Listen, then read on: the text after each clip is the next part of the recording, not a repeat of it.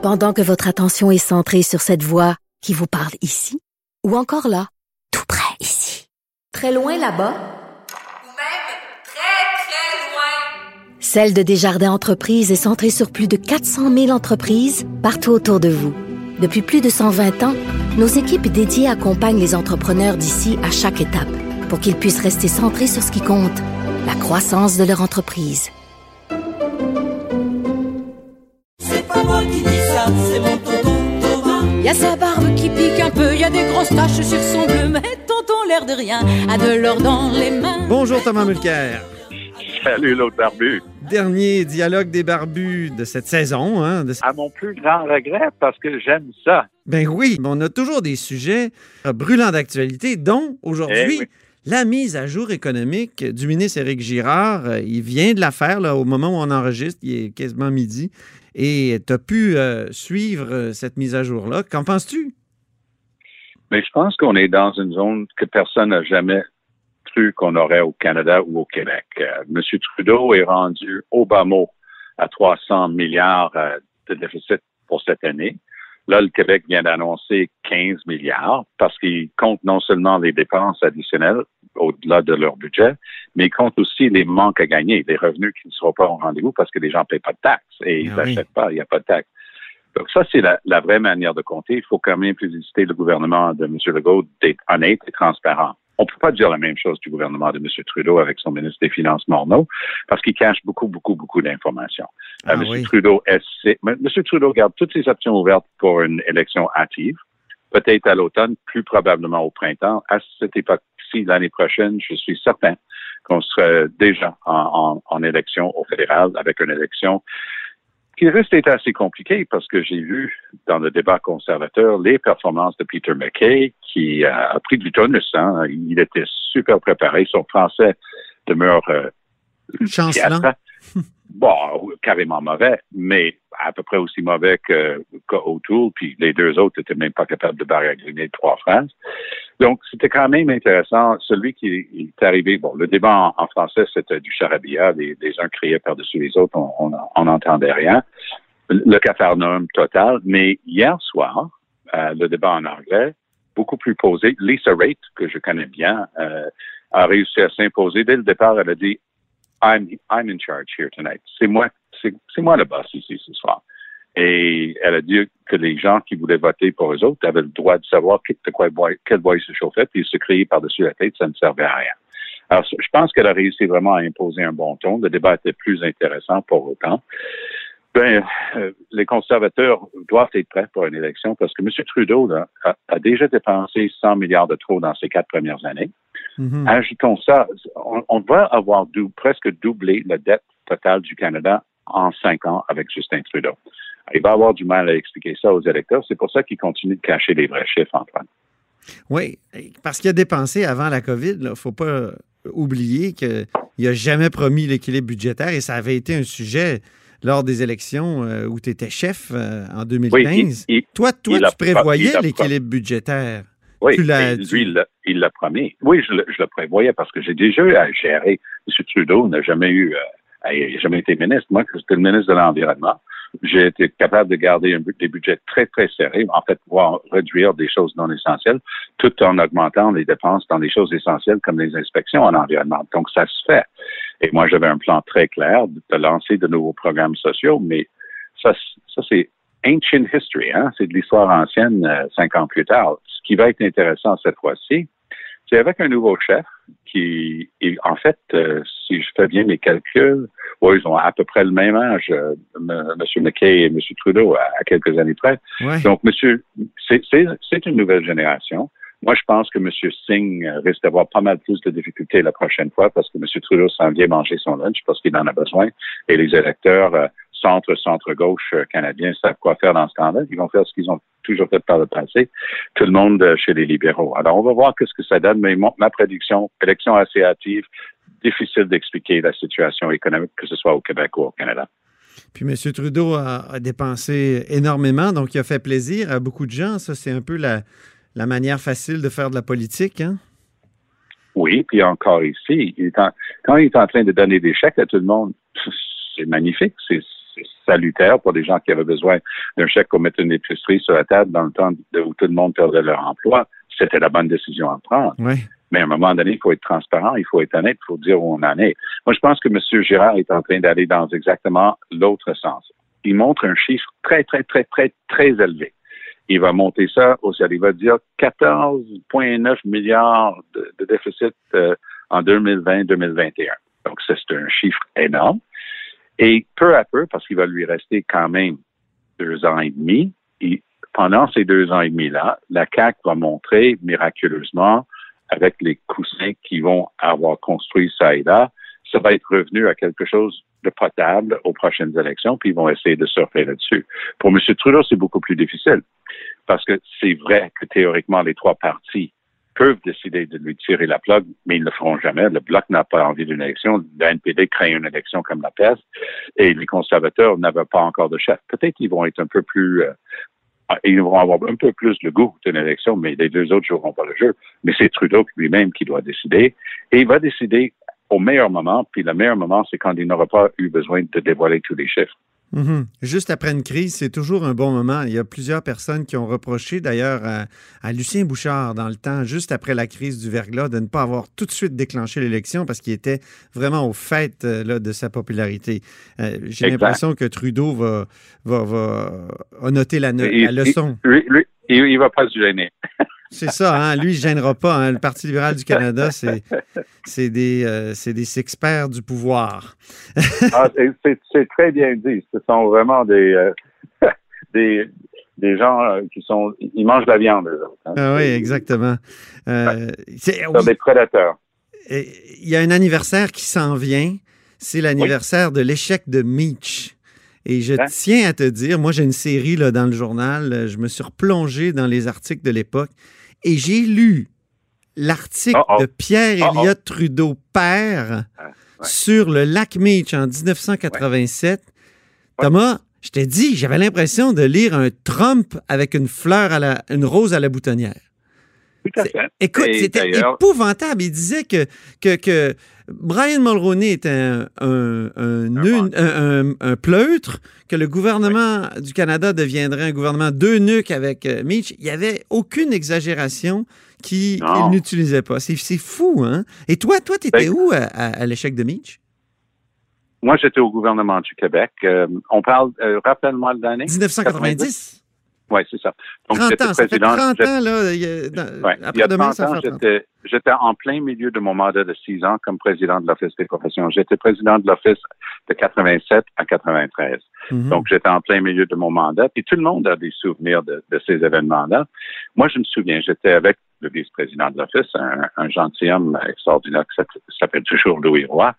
Et on était avec un autre membre, et on était dans un taxi, on s'en allait à une réunion à Montréal, puis Mitch venait d'échouer. Puis Ah. Clyde, Wells, Clyde Wells faisait son fanfaron. Et on embarque dans un taxi, puis on aurait cru que le chauffeur était euh, Patrick Huard. Écoute, le gars nous a lâché toutes les descriptions de l'Église de un à l'autre en parlant de Clyde Wells, puis de Trudeau, puis de l'échec de Mitch. Et moi, j'ai une théorie. Dans ma vie politique, je me suis toujours rendu compte que quand un chauffeur de taxi s'ouvre comme ça, écoute-le. Parce que lui, il écoute le peuple à longueur de journée, il capte. Ah oui. Très souvent, ça correspond avec sa pensée profonde comme ici, mais c'est quand même très indicatif de ce que les gens sont en train de penser. Il est retenu parce que le monde, effectivement, était en beau cheval vert. Et d'ailleurs, euh, bon, les libéraux euh, ici au Québec, euh, après ça, euh, ça a commencé à être pas mal plus difficile pour eux autres après ça. Oui, effectivement. Euh, puis on a eu l'impression que Robert Bourassa allait faire la souveraineté pendant quelques jours au moins. Et il, en a convaincu plusieurs, mais euh, comment il s'appelle? Monsieur Jean-François Lisée a eu un, un dernier tome à écrire là-dessus. Eh mon Dieu, oui. Le tricheur et le naufrageur. Ça, c'est Voilà. très important dans, dans l'histoire des essais politiques, effectivement. Mais, et, mais revenons au, au- au monde présent. Euh, Jack Meeting qui accuse, donc le chef du NPD, qui accuse le Bloc euh, et principalement Alain Terrien d'être un raciste. Est-ce que tu es d'accord avec sa stratégie? Parce qu'il semble bien que ce soit sa stratégie. Et est-ce que c'est son champ du signe au Québec? si tu me permets le jeu de mots poche. je, je, je, constate, le jeu de mots. Euh, je vais te dire honnêtement, Antoine, euh, j'ai eu l'occasion de critiquer euh, assez sévèrement euh, ce choix de, de, mots par M. Singh, précisément parce que le sujet est tellement brûlant d'actualité et que le sujet est tellement sérieux. On n'a pas le droit de brader la, la valeur de ce terme-là Ouais. en le lançant sans fondement. Et c'est ce que je pense qu'il a fait. Parce que comment est-ce qu'on a le droit, sans connaître quelqu'un, sans connaître ses faits et gestes, sans savoir que c'est, c'est profondément ce que est cette personne, parce qu'il n'a pas dit ah, c'est une décision euh, teintée de racisme. Il n'a pas dit ah, c'est une justification qui démontre. Non, non, il a dit à Terrien que lui, il était raciste. Je connais pas beaucoup M. Terrien. Je sais qu'il euh, est économiste, il a enseigné au HEC. Il est quelqu'un qui a déjà fait des bons états de service à l'Assemblée nationale. Et de tout ce que j'ai pu lire et voir de ce terme-là, j'ai jamais vu la moindre indication qu'il avait de la moindre dans ce sens-là. Pour s'expliquer, euh, parce que M. Singh est protégé. Il a son privilège parlementaire quand il est en chambre. Il peut dire n'importe quoi. Euh, mais quand il va dehors, j'ai, j'ai, à moins que je l'ai manqué, j'ai écouté attentivement. Je n'ai jamais entendu répéter le mot raciste à l'extérieur de la chambre. Ah bon? Ce que je l'ai, en- non, ce que je l'ai entendu faire hier, et c'est très intéressant, je l'ai entendu dans une, une entrevue radio le lendemain, à une, une radio anglophone où je travaille aussi. Et il a dit ceci. Je ne m'excuserai jamais d'être contre le racisme systémique. Ben, duh, OK. Qui, a dit que vous deviez être pour le racisme systémique? Ah, c'est pas de ça qu'on parle. On parle du fait que vous avez, sur la base d'une interprétation d'un du geste que personne n'a vu, où il a, dit, ben, ça m'intéresse pas, nous, on vote pas pour votre motion. Donc, on est dans le cadre de procédure parlementaire. Moi, je pense que, moi, je sais que j'aurais voté pour la motion du NPD parce que ça visait à dénoncer le racisme systémique qui existe, à mon sens, et bien au sein de la GRC. Donc, j'aurais voté pour et je pense que le Bloc a manqué une occasion en ne, ne pas votant pour. Mais ça permet pas à quelqu'un d'autre de se retourner de bord et de dire, t'es raciste. On est en train d'enlever la valeur à ce mot si important à un moment où on est en train de discuter de ce sujet si né- névralgique. Et je ne comprends pas. Et je pense que M. Singh aurait dû prendre acte et s'excuser. C'est ce que j'ai dit à la radio et à la, télé au Canada anglais au cours des derniers jours. Mais ce qui était intéressant, c'est que je me sentais... euh, les, les gens... On dirait que quand il s'agit du Québec, c'est un réflexe de penser que ça peut bien être le cas. Je, Ah je le laisse là, je le laisse là pour l'instant. Mais c'est quelque, je, je suis une de ces rares personnes qui vit pleinement dans les deux Canada. Oui, c'est Euh, ça. pas, pas juste, pas juste le Canada anglais, puis ici au Québec, mais j'ai voyagé, j'ai sillonné tous les raccoins. Tu as travaillé Canada même. euh, Moi, moi, je- oui, partout. Manitoba. Oui. Oui, mais moi, moi, je me souviens. je- ah, en, en préparant pour l'élection de 2015, je faisais des tournées et un jour, euh, l'équipe responsable de ma tournée m'avait organisé une rencontre avec des jeunes leaders des communautés culturelles à Toronto. Mhm. Et il y, a, il y a une jeune femme issue d'une minorité visible qui me regarde et dit, mais de toute façon, les Québécois sont racistes. Alors, euh, j'ai respiré par le nez, j'ai avalé et j'ai dit, il y a 8 millions de Québécois. Euh, je, soupçonne que tout comme en Ontario ou en Alberta ou peu importe où, on va trouver des racistes partout. Ben oui. Mais je dis, est-ce que c'est pas ça la racine même du préjugé que Mhm. d'affirmer d'ici que 8 millions de Québécois que vous savez qui sont plus aptes à être racistes que les gens dans d'autres provinces. Et elle s'est calmée parce qu'elle s'est rendue compte qu'elle commettait la faute qu'elle semblait reprocher à, à- à qui on ne sait pas. Oui, c'est ça. Mais, mais c'était pour moi une leçon. Et je l'ai senti au cours des deux derniers jours. Encore une fois, c'est un de ces points de division que je remarque et que je constate. Et dans- moi, j'ai toujours essayé de bâtir des ponts, mais hier, je ne suis pas euh, retenu. J'étais, j'étais fort critique de- du choix d'utiliser le terme et du refus de s'excuser. Mhm. Et j'ai donné l'exemple suivant. Imaginez que quelqu'un euh, dans le bloc québécois aurait garoché un mot euh, 100 000 watts, là, un mot très chargé à M. Singh. Mhm. La personne refuse de s'excuser, se fait expulser et revient quand même le lendemain pour s'asseoir à trois sièges de M. Singh. quelle aurait été la réaction de M. Singh et de son parti? Mais c'est la même chose ici. On n'a pas le droit d'affirmer qu'un individu, en le pointant du doigt, est, raciste, tandis qu'on n'a aucune manière de l'étayer, de le soutenir, outre le fait que vous n'aimez pas, qui vous a fait un geste quand vous avez insisté. Il a dit non, nous, on a pris notre décision, vous n'aurez pas votre euh, approbation Mais- unanime. OK. Mais cette Je vais donner un perception. je vais- Oui, vas-y. Oui. Je vais donner un exemple. Oui. Quand j'étais le chef du NPD, encore, après l'élection, mais j'étais encore chef, nous, on avait présenté une motion pour avoir euh, le consentement unanime euh, sur une question concernant l'islamophobie. Mhm. Il y a un ou deux conservateurs qui avaient dit non. Puis quand on demande le consentement unanime, c'est pas un vote, à tour de rôle, c'est juste est-ce qu'il y a des objections? Puis du moment que tu entends une objection, c'est pas unanime, mais le, le président passe à autre chose. Nous, on s'est on, était frustrés, on était fâchés et on s'est organisé au sein de l'institution qui est le Parlement. Alors, ce qu'on a fait, c'était pas compliqué. On a invité des journalistes d'aller dans les galeries et cette fois-ci de voir qui pouvait voter contre. Et vous savez quoi? On a fini par le faire adopter parce que personne ne voulait porter le bonnet d'âne. Mhm. Et on, on a, donc, j'ai jamais, ça me serait jamais venu à l'esprit de traiter quelqu'un de raciste Mhm. parce qu'ils ils- ils en avaient contre une, une motion. Moi, je crois que le GRC a de la discrimination, du racisme systémique. On n'a qu'à regarder des statistiques, notamment pour les Premières Nations, mais aussi pour les, les personnes de couleur à travers le Canada.